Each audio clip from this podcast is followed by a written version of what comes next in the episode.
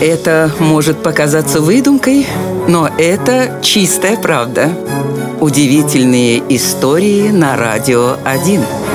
Английский священник Роберт Шилдс попал в мировую историю как человек, оставивший после себя невероятный труд. В 1972 году в возрасте 54 лет Шилдс решил вести дневник, причем не простой, а весьма и весьма подробный.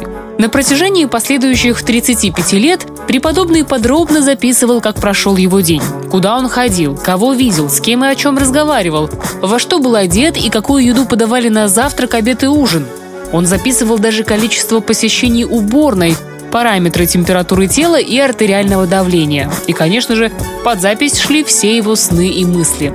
Работа над дневником занимала у Шилса столько времени, что он спал всего по пару часов в сутки. В итоге он написал 37 миллионов слов. Дневник преподобного занимает 91 коробку и считается самым подробным и объемным дневником в мире. Вот такая вот удивительная история.